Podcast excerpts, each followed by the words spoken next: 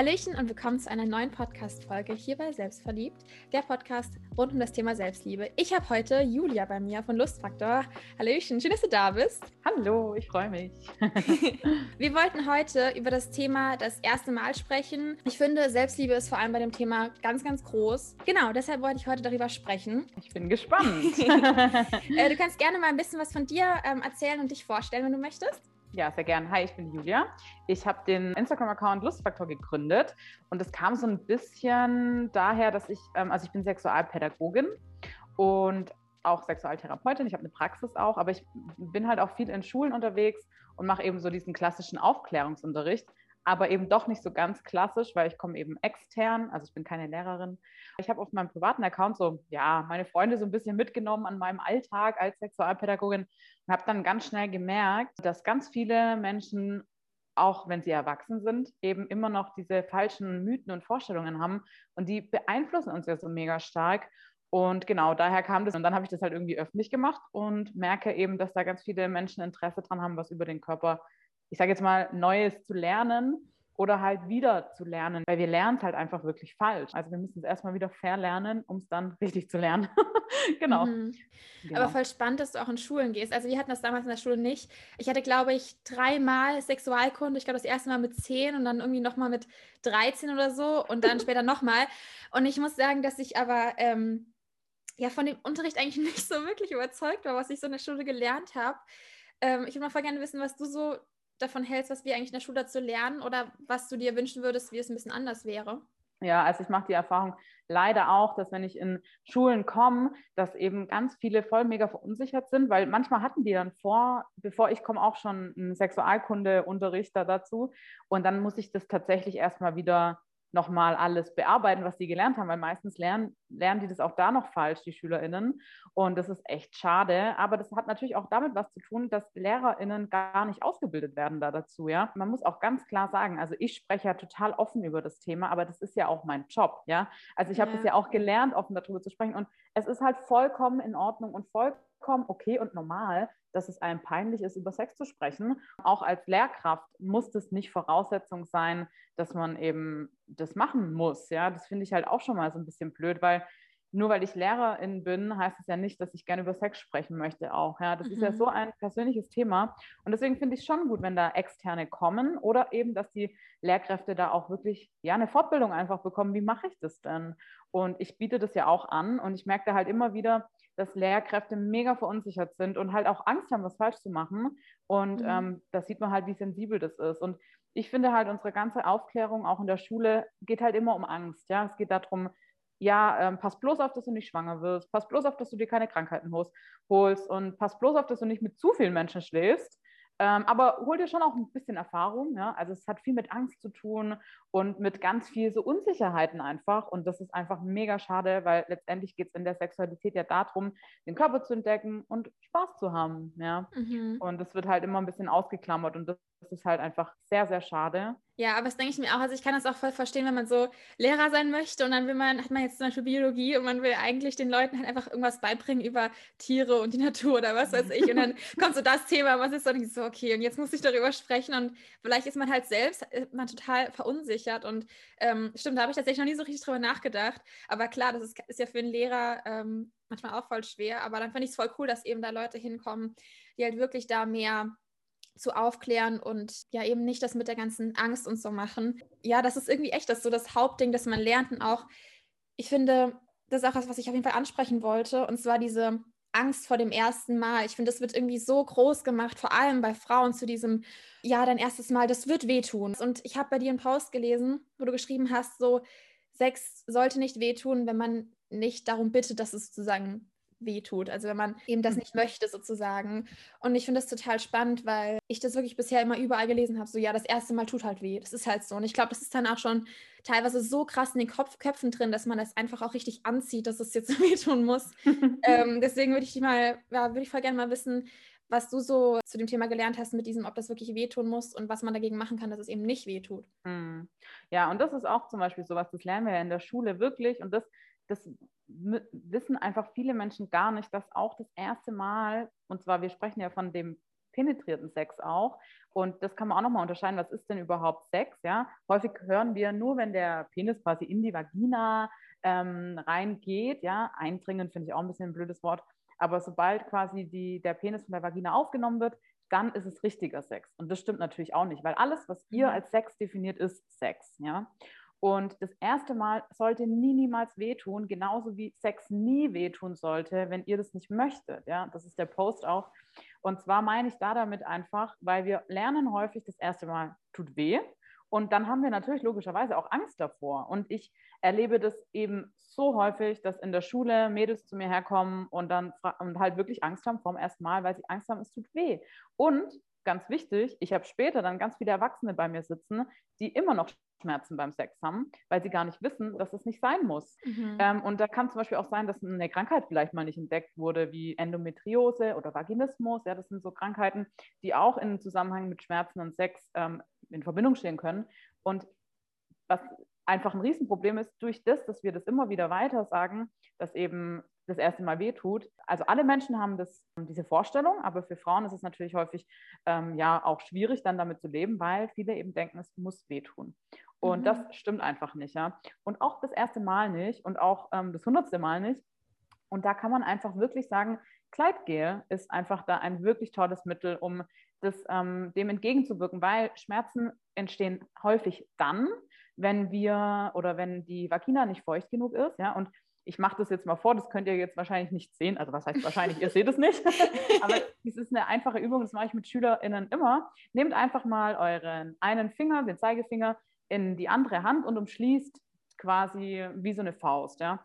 Und dann tut den Finger so ein bisschen hin und her drehen und dann, wenn man so ein bisschen Druck ausübt, dann merkt man schon, oh, das ist irgendwie, fühlt sich das, also es tut nicht weh, aber es ist halt auch nicht wirklich angenehm, ja. Mhm. Und wenn man jetzt sich vorstellt, ah, okay, wenn man da jetzt Kleidgel benutzen würde oder halt irgendein Feuchtigkeitsmittel, Creme oder sonst was dazu nehmen würde, dann würde das ja viel besser flutschen, sage ich immer. Mhm. Und, ähm, und genau das ist es. Darum geht es, ja. Das heißt, wenn die Vagina eben nicht feucht genug ist, dann kann es eben schon sich unangenehm anfühlen oder halt auch mal wehtun. Aber da kann man eben mit Kleidgel entgegenwirken. Und Blut beispielsweise beim ersten Mal entsteht wirklich nur dann, wenn da kleine Verletzungen sich ähm, ja, durch die Reibung halt entstehen. Und es kann natürlich dann auch vom Penis kommen, ne, das Blut. Mhm. Ähm, weil da sind wir ja schon beim nächsten Mythos. Ganz viele Menschen haben eben vom ersten Mal ja auch deswegen Angst, weil, da, weil sie denken, da reißt was ein. Mhm. Und das stimmt natürlich nicht. Es gibt kein Jungfernhäutchen. Kann ich gleich mal hier nochmal äh, schön spoilern. das gibt es einfach nicht. Und das ist ja auch die Vorstellung, wo wir Angst vor haben, ne? dass das eben Schmerzen verursacht, dass das einreißt. Und das macht uns ja schon, also das, das macht ja schon eine ganz komische Vorstellung, auch wenn man mal drüber nachdenkt und so. Und ähm, genau, das kann eben nicht passieren. Davon muss man einfach keine Angst haben. Und Kleidgel ist da einfach wirklich eine tolle Sache. Und ähm, genau, schaut einfach, dass das Kleidgel gut verträglich mit Kondomen ist, wenn ihr mit Kondom verhütet. Ja. Mhm. Würdest du denn ein bestimmtes Kleidgel empfehlen oder so? Weil ich kann mir auch vorstellen, dass es wahrscheinlich auch viele gibt, die äh, eins verkaufen, wo dann irgendwelche Duftstoffe drin sind oder so, wo halt aber überhaupt gar nicht dafür gemacht Es geht ja in unseren Körper rein. Und ich denke mhm. mir so, mhm. manche, manche Produkte sind vielleicht gar nicht so gut, wenn die in den Körper reingehen, weil dann vielleicht irgendwelche Stoffe drin sind, die nicht so gut sind. Ist es da empfehlenswert, dass man eher dann Bioprodukte kauft oder was ist da am besten? Also am wichtigsten ist, dass ihr guckt, ob das mit Latex verbunden, also ob also es gibt halt eben Kleidgele, die auf Wasserbasis sind oder ähm, auf anderen Basen, sag ich jetzt mal, ja, dass ihr einfach schaut, wenn, weil manche Kleidgele eben das Kondom angreifen. Das wäre wichtig. Und ansonsten mhm. ist es, glaube ich, einfach so eine persönliche Sache auch. Ne? Ich würde zum Beispiel immer darauf achten, dass es vegan ist und so, aber das ist wirklich dann eine persönliche Sache, würde ich sagen. Wie du schon gesagt hast, manchen ist es vielleicht nicht so wichtig, was im Körper drin ist oder ne, was reinkommt mhm. oder Ne? Aber wenn du darauf achten möchtest, dann würde ich auf jeden Fall schauen, dass es vegan ist und genau, dass es halt eben mit Kondomen passt auch oder mit dem Verhütungsmittel, was man eben nutzt. Frauenkondom, mhm. Männerkondom, genau. Mal gucken, auch einfach auf die Inhaltsstoffe achten, ne, was da drin ist. Ich glaube, das ist sowieso was, wo wir alle so ein bisschen mehr drauf achten sollten, auch bei Kondomen. Ne? Also mhm. ich spreche da auch mit Jugendlichen immer drüber, dass es natürlich auch bei Kondomen vegane gibt. Und da mhm. kann man auch schauen, was möchte ich denn an meinem Körper haben, was nicht und auch bei Frauenkondomen beispielsweise, ja, dass man da einfach oder halt Kondome für die Vagina, das sind ja nicht nur Frauen, die eben eine Vagina haben und auch die Kondome vielleicht nutzen wollen, Und dass man einfach so ein bisschen guckt, okay, was sind denn da für Stoffe drin? Ja, was möchte ich eben. Ne? Mhm es gibt ja viele Menschen, die irgendwie sagen, okay, ich weiß noch nicht genau, ob ich bereit dazu bin und ich bin mir irgendwie so unsicher und vielleicht auch wegen dem Alter, das ist ja auch immer so eine Sache, dass die einen sagen so, okay, ab dann musst du Sex haben oder nee, da, das ist irgendwie schon zu spät, wenn du es dann erst hast. Ähm, was denkst du, wann man sozusagen dazu bereit ist und jetzt bereit ist oder nicht? Ich glaube, wichtig ist hier nochmal zu sagen, okay, was ist denn überhaupt Sex? Mhm. Ja, weil häufig gehen dann Menschen eben davon aus, dass Sex dann eben Sex ist, wenn der Penis in die Vagina reingeht. Ne? Und ähm, das finde ich immer so ein bisschen schwierig, weil es gibt ja ganz viele Menschen, die werden niemals so Sex haben, ja, ja weil sie ja. da einfach keinen Bock drauf haben oder weil sie eben eine andere Sexualität haben oder oder ja. Aber auch das ist unabhängig von der Sexualität. Von dem her würde ich sagen, was ist denn für dich Sex, ja? Weil Küssen, Streicheln, das ist natürlich auch schon Sex, ja. Mhm. Und wenn es darum geht, wann, wann möchte ich das erste Mal zum Beispiel, jetzt wenn ich als Mädchen mit einem Jungen schlafen möchte, wann möchte ich das erste Mal diesen penetrierten Sex auch haben, dann finde ich es einfach total wichtig, dass man sich vertraut. Ähm, weil wir hören ja oft, ja, das ist dann schon wichtig, dass du den liebst. Das finde ich gar nicht so wichtig, weil man kann natürlich auch Sex zum Spaß haben. Das ist vollkommen cool, wenn beide damit cool sind. Was ich wichtig finde, ist, dass man sich vertraut, weil man zeigt ja schon etwas von sich. Ja? Man zeigt sich ja auch nackt beispielsweise. Und ähm, ich finde, man sollte sich einfach so wohlfühlen, dass man auch sich trauen könnte, Nein zu sagen. Und wenn ich das mit Ja beantworte, dann finde ich, könnte der Zeitpunkt da sein. Ja, mhm. weil auch wenn ich zum Beispiel schon angefangen habe, ja, dass wir uns jetzt küssen und das geht so, ja, ein bisschen weiter. Und wenn ich dann aber das Gefühl habe, ich möchte jetzt Nein sagen, aber ich traue mich gar nicht, dann ist es vielleicht nicht die richtige Person oder es ist noch nicht so weit, dass ich mich das auch traue. Und das sollte halt immer so sein, ja, dass man immer jederzeit auch sagen kann, ah, ich habe jetzt doch keinen Bock, ja. Mhm. Und auch, auch egal beim hundertsten Mal oder beim ersten Mal. Das sollte immer, immer wichtig sein beim Sex, dass man mit Menschen Sex hat, die auf die Grenzen, auf die eigenen Grenzen achten und auf die von anderen. Das finde ich einfach super wichtig. Und wenn man das mit Ja beantwortet, dann finde ich, könnte ein richtiger Zeitpunkt da sein. Muss aber auch nicht. Ne? Kann auch sein, dass ich dann trotzdem noch nicht so Lust habe ähm, oder mich noch nicht so traue. Und auch das ist natürlich vollkommen okay. Ich finde, man sollte einfach sich nicht so viel Stress machen. So, ne? Aber mhm. das ist mhm. natürlich immer einfacher gesagt als getan, das weiß ich. ja, das stimmt. Ja, ich weiß noch so, als damals in der Schule irgendwie eigentlich schon alle meine Freundinnen eben einen Freund hatten und dann auch schon Sex hatten, beziehungsweise den penetrierten Sex hatten. Ich war eine der wenigen, die es eben nicht hatte. Und ich konnte überhaupt gar nicht jetzt mitsprechen oder so. Also ich hatte äh, mit 18 mein erstes Mal und ähm, ich habe immer so gesagt, ich warte wirklich darauf, bis ich sage, okay, jetzt fühle ich mich wirklich wohl damit.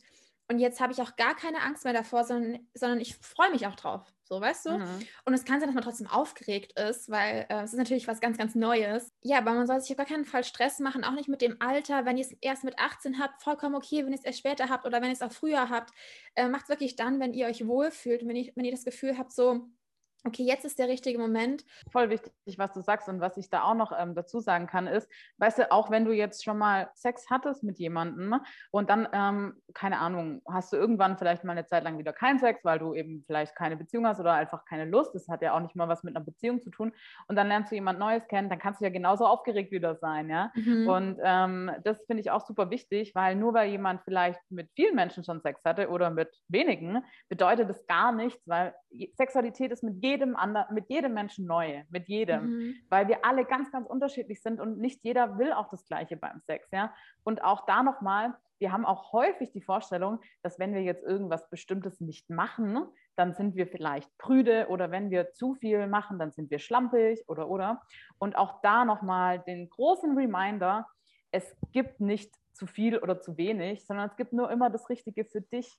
Ja, wenn du zum Beispiel dein Leben lang nur mit einer Person Sex haben möchtest und vielleicht auch nur eine bestimmte Art von Sex, dann ist es voll cool, wenn du dich damit gut fühlst, so, ja. Mhm. Und wenn du mit ganz vielen verschiedenen Menschen Sex haben möchtest und dich ausprobieren möchtest, ohne dass du verliebt bist, dann ist es genauso cool, ja. Du kannst einfach, das ist dein Leben, das ist deine Sexualität, du solltest dich nie schlimm deswegen fühlen, was du für Wünsche hast oder Bedürfnisse. Das finde ich mhm. ganz, ganz wichtig, ne? Weil häufig lernen wir ja eben, ja, wenn du dann zu viel Sex hattest, dann bist du halt eben eine Schlampe und ähm, zu wenig ist aber halt eben auch nicht gut, ja, also so ein bisschen Erfahrung sollte man schon haben und mhm. da möchte ich wirklich so ein bisschen aufräumen, weil jeder Mensch ist ganz, ganz individuell und nur weil der einen Person das gefällt, heißt es nicht, dass das der anderen Person auch gefällt. Ja, das ist einfach ja. Auch ganz wichtig. Ja, genau. Mhm. Das stimmt. Ja, und ich finde auch vor allem, ich finde das auch manchmal irgendwie so geschlechterbezogen. Also, was du gemeint hast, du, hast mit vielen geschlafen, dann bist du eine Schlampe. Und das ist irgendwie genau andersrum noch bei Männern, weil immer, wenn so Männern zum Beispiel jetzt sagen wir mal, der Mann ist jetzt 30 oder 35 oder so und er hatte vielleicht erst einmal Sex oder hatte nur ähm, einen Partner oder eine Partnerin, dann, dann wird es direkt so, ach, der ist, der ist voll schwach oder so dargestellt. Und bei einer Frau ist dann so, wenn die dann mehrere hat, dann ist die voll die Schlampe. Und ich finde, das sollte so aus unseren Köpfen gemacht werden, mit diesem, äh, bei dem einen Geschlecht muss es mehr sein, bei dem anderen Geschlecht muss es weniger sein oder so, weil das so schwachsinnig ist. So jeder sollte für sich selbst entscheiden, wann er wie viel will und auch wie viel in, in seinem Leben will, was auch immer. Ähm, das sollte ja jeder für sich selbst ausmachen und auf gar keinen Fall abhängig machen vom Geschlecht. Also wenn jetzt auch hier ein Mann zuhört, der ähm, vielleicht auch nicht mal Interesse an Sex hat, das gibt es nämlich auch. Also zum Beispiel ähm, ich bin noch ein bisschen am Überlegen, ob ich asexuell bin. Ich bin noch nicht so 100% sicher. Aber ähm, Asexualität gibt es äh, in beiden Geschlechtern. Und nur weil man ein Mann ist, muss es nicht eben heißen, dass man jetzt ja so viel Sex haben möchte mit ganz, ganz vielen so. Ja, total wichtig, was du sagst. Und zu dem Thema Asexualität kann man auch sagen, ähm, auch bei der bei Asexualität gibt es ganz viele Abstufungen von, mhm. von. Also beim Thema Asexualität gibt es eben auch so eine große Abstufung und so ein großes Spektrum. Ich bin immer ein großer Fan davon zu sagen, dass wir Sexualität nicht so sehr kategorisieren sollten, aber manchen Menschen hilft es auch, sich zu kategorisieren. Ne? Also man muss da ein bisschen gucken. Äh, für manche Menschen ist es hilfreich zu sagen, ich bin lesbisch.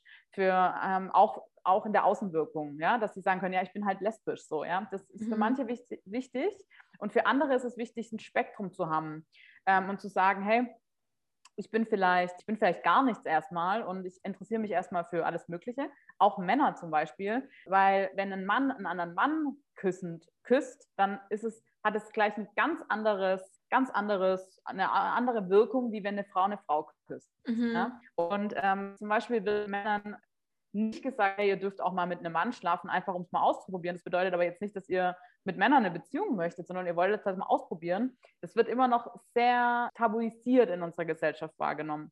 Und beim Thema Asexualität ist es halt eben auch so. Ja? Asexuelle Menschen haben natürlich auch ein großes Spektrum. Asexuelle Menschen befriedigen sich sehr wohl auch selber und die können sich sehr wohl auch verlieben aber sie haben vielleicht einfach kein Interesse an zum Beispiel penetrierten Sex oder generell an Sexualität, die über Streicheln hinausgeht. Das heißt, auch mhm. da müssen wir schauen. Und natürlich gibt es auch Männer, die asexuell sind. Du hast schon gesagt, da hängen auch so viele Mythen dran, zum Beispiel, dass Männer regelmäßig Druck ablassen müssen, in Anführungszeichen. Ne? Das mhm. ist natürlich auch voll der Quatsch. Man kann sehr gut ohne Sex leben eine Weile.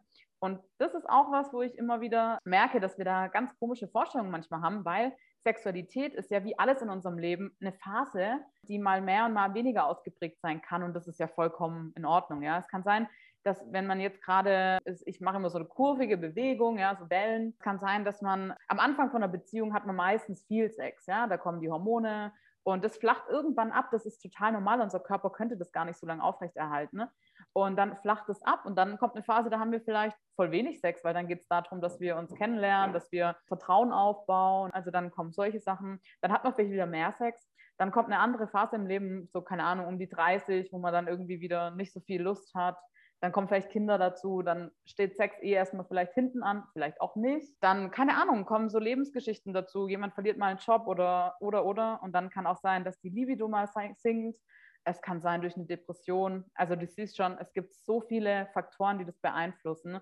Und nur weil man eine Zeit lang mal keine Lust auf Sex hat, heißt, sagt es gar nichts über dich aus. Ja, das stimmt voll. Du hast doch eben das Thema angesprochen, ähm, herauszufinden, was man eigentlich beim Sex will und äh, was eigentlich am Spaß macht. Ich würde mal interessieren, so was denn deine Tipps wären, wie man eigentlich das selbst rausfindet ja, wo möchte ich zum Beispiel gestreichelt werden oder was tut mir gut und mit was fühle ich mich wohl? Und äh, deswegen würde ich mich mal interessieren, so was, du da für Tipps geben kannst, um das rauszufinden?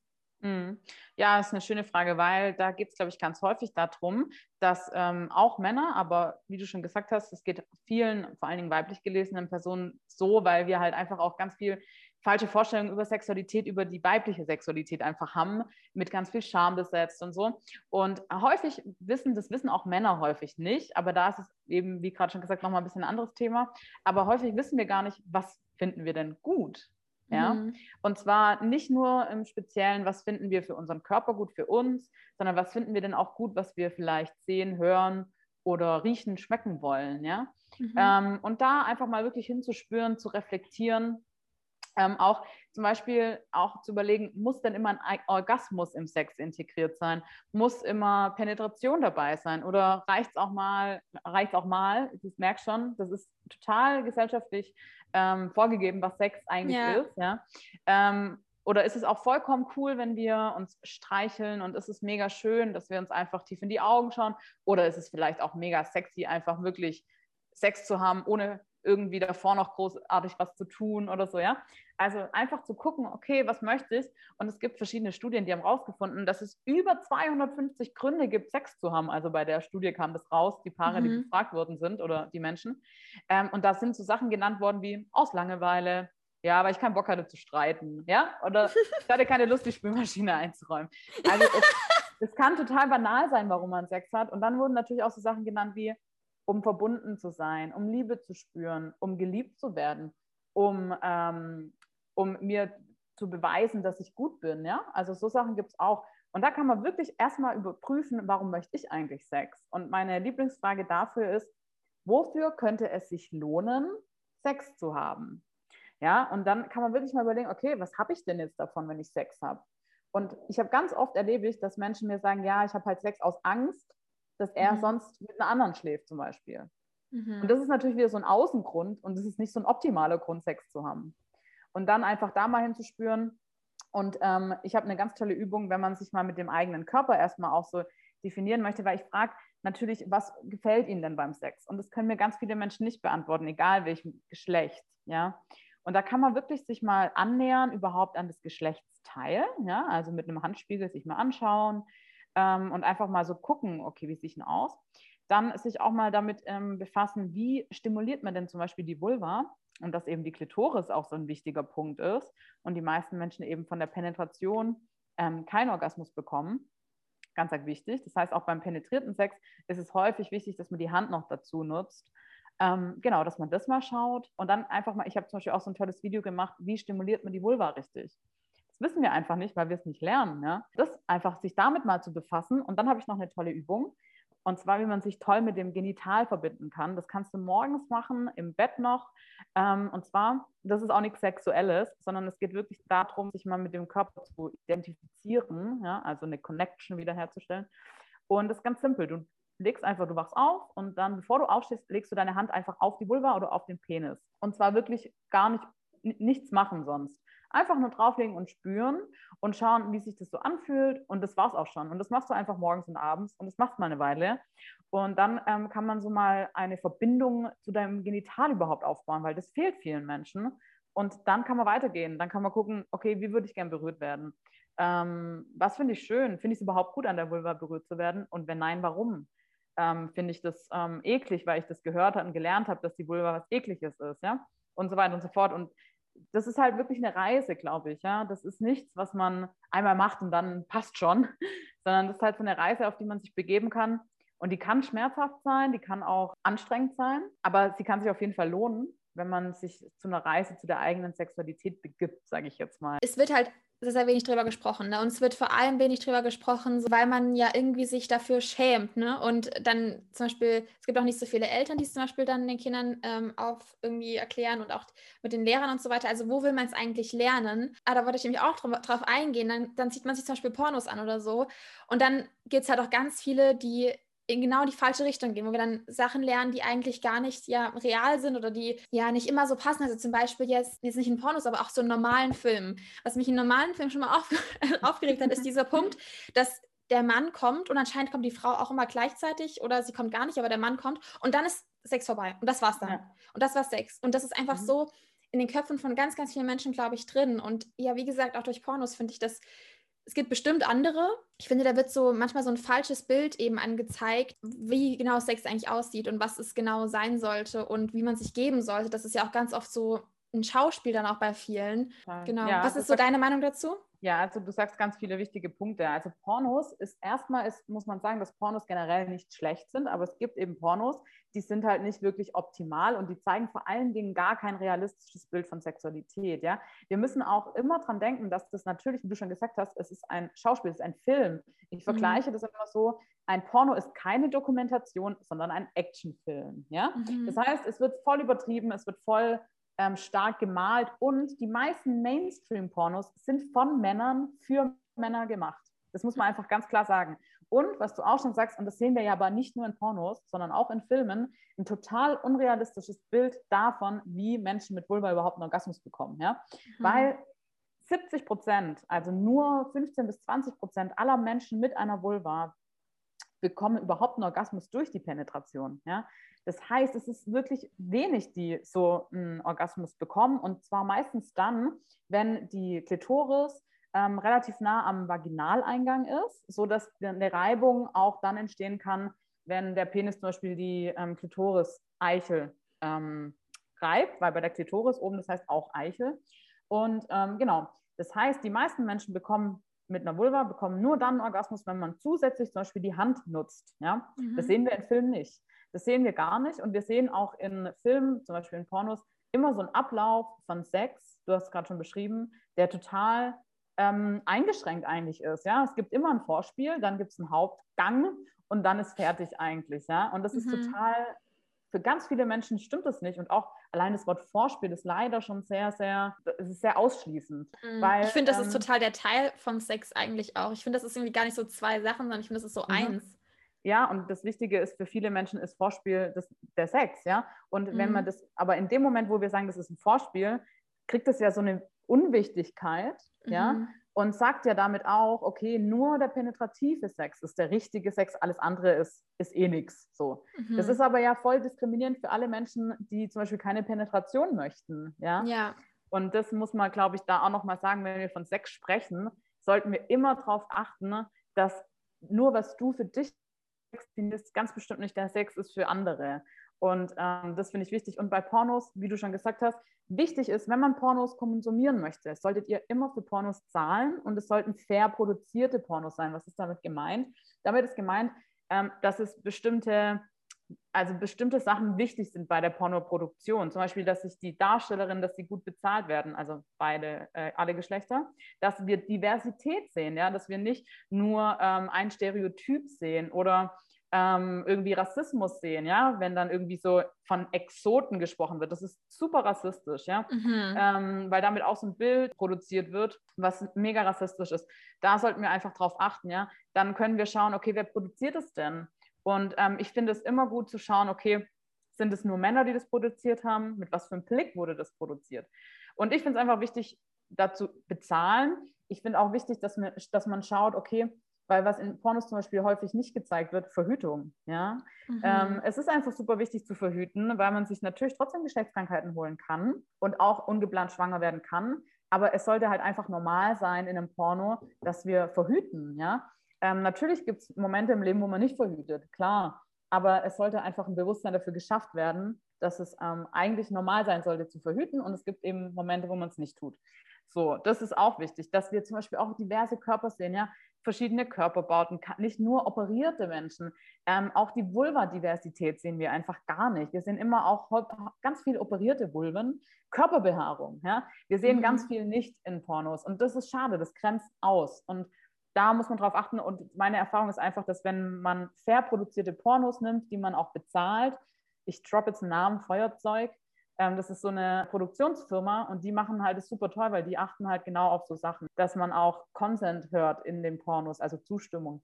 Mhm. Und ähm, das ist einfach ein realistisches, realistisches Bild oder ein, real, realitätsnäheres Bild an Sexualität, wie jetzt ähm, eben von von den klassischen Mainstream-Pornos. Wir sehen in Mainstream-Pornos leider auch ganz viel Gewalt und diese Gewalt richtet sich zu 90 Prozent an Frauen. Auch das ist etwas, wo man nicht vergessen darf. Mhm. Und wenn ich mit Jugendlichen über Porno spreche, frage ich immer, was glaubt ihr denn? Wer ist denn bei so einem Pornodreh alles dabei? Dann kommt schon raus, ah, okay, das sind Leute, die machen Hair und Make-up, das sind Leute, die produzieren, die schreiben das Drehbuch, dann gibt es Leute, die halten das Licht, die halten den Ton, Ne? Und dann merkt man ja schon, okay, das hat ja mit realistischem Sex überhaupt nichts zu tun. Dann sehen wir häufig Unmengen an Sperma. Mhm. So viel Sperma kommt auch nicht, ja.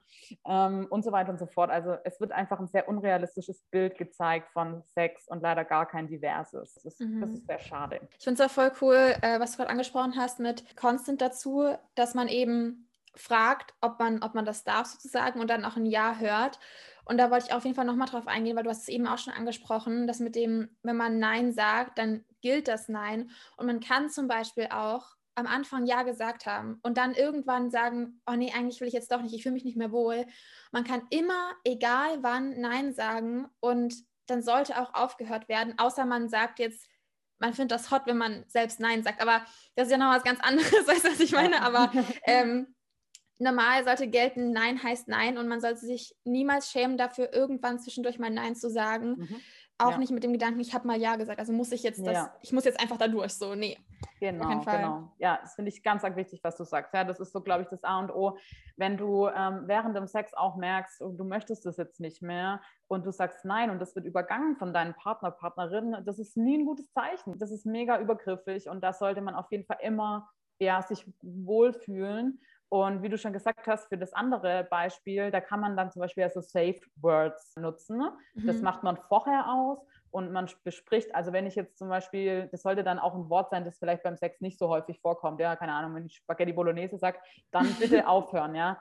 Ähm, das ist mein Safe-Wort, so, ja. Und ähm, auch das sollte natürlich immer ähm, das sollte immer gelten, ja. Und wenn, wenn irgendjemand über eure Grenzen drüber geht, dann bitte denkt dran, es ist auf gar keinen Fall eure Schuld, auch wenn ihr das vorher nicht richtig kommuniziert haben solltet, ist es trotzdem nicht eure Schuld, wenn jemand über eure Grenzen geht. Und ihr habt ein Recht darauf, ähm, zu sagen, das ist mein Körper und hier entscheide ich, was passiert. Ja? Und ähm, mhm. hier auch ganz, ganz wichtig, wenn euch da mal irgendwas Blödes passiert, wie gesagt, nicht eure Schuld, meldet euch gerne einfach bei einer Person, bei einer Beratungseinrichtung, auch gerne bei mir.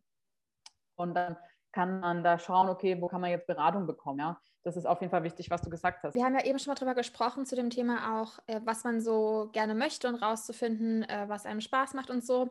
Hättest du denn einen Tipp, wie man das auch in einer Beziehung selbstbewusst ansprechen kann? Denn viele haben ja auch eine Idee davon, was sie eigentlich toll finden würden, aber trauen sich dann nicht, offen zu sagen, so, hey, du, ich finde eigentlich das ganz cool, könnten wir das mal ausprobieren. Vielleicht wäre das auch was für dich oder so. Ähm, hast du da einen Tipp? Ja, das ist, glaube ich, so immer so der Dreh- und Angelpunkt. Deswegen kommen natürlich auch Menschen zu mir in die Beratung, weil es eben genau daran scheitert, in Anführungszeichen, scheitert, klingt so blöd, weil das ist ja erstmal überhaupt nichts Schlimmes. Ähm, und zwar, dass es halt einfach schwierig ist, darüber zu sprechen, zu kommunizieren und dass es halt einfach vielleicht auch unangenehm ist.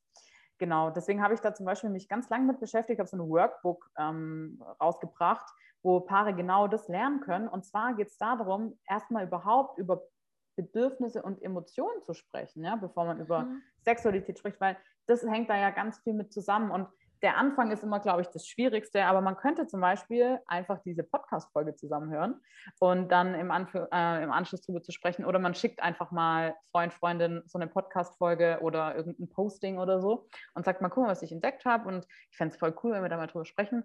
Und ich merke voll oft, dass Menschen eben da ein Problem haben. Deswegen gibt es zum Beispiel auch die Möglichkeit, schreibt euch einen Brief. Mhm. Ja, ähm, einfach mal einen Brief schreiben und mal aufschreiben und ähm, das geben und dann nicht im Raum dabei sein, wenn der oder die das liest. Ja. Also es gibt so ein paar, wie man so drumherum kommt, so ein bisschen, sage ich jetzt mal, weil der Anfang ist, glaube ich, das Schwerste. Und wenn man mal beim Thema ist, dann könnte ich mir vorstellen oder mache die Erfahrung, dass es mit Mal zu Mal eben auch einfacher wird, darüber zu sprechen. Mhm. Und ich glaube, das Schwierigste ist immer darüber zu sprechen, wenn es wirklich um Bedürfnisse und Emotionen geht. Ich glaube, da mhm. haben die mhm. meisten Menschen einfach wirklich ja, die meiste Sorge, dass sie, dass sie sich lächerlich machen oder so. Und ähm, genau, deswegen finde ich das Vertrauen so wichtig. Und ich glaube, der Anfang ist immer so am trickiesten. Und da würde ich einfach wirklich sagen, zeigt euch irgendwie mal so eine Podcast-Folge, ein Posting oder ähm, schickt euch mal einen Kanal von jemandem zu, der das macht oder ein YouTube-Video oder eine Dokumentation. Es gibt super viele Dokumentationen, auch bei Arte und so. Das war jetzt Werbung. Ähm, genau, aber es gibt einfach super Unbezahlte viele Werbung. Genau. ähm, ja, oder auch bei YouTube. Es gibt ja voll viele tolle Formate, wie zum Beispiel auch von Puls oder Die Frage. Das machen, mhm. äh, die machen auch super tolle Videos, ähm, wo es eben genau um so Themen geht. Und die kann man sich ja einfach mal zeigen und es könnte ein Anfang sein. Ja. Mhm, das stimmt. Ja, richtig cool. Wir kommen auch schon langsam zum Ende.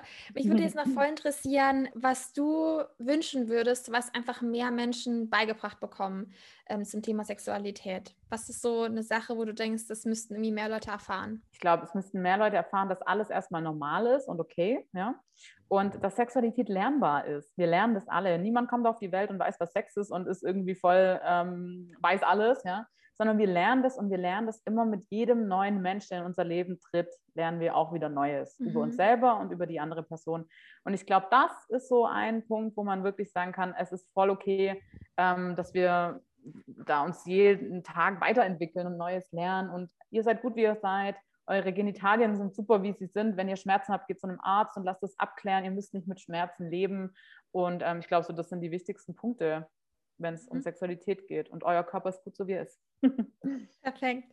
Dankeschön. Ich glaube, das hat auf jeden Fall richtig vielen Menschen geholfen. Es waren echt tolle Sachen dabei. Schaut auf jeden Fall gerne bei Julia vorbei. Ich habe alles unter der Episode, die ganzen Links zu ihrer Homepage und auch zu dem Instagram-Kanal. Und ähm, dort ist ja auch dieses Workbook. Ich habe das auch bei dir in der Insta-Bio mhm. gesehen. Genau. Genau. Und äh, ja, schaut gerne mal dort vorbei. Ich danke dir, dass du heute dabei warst.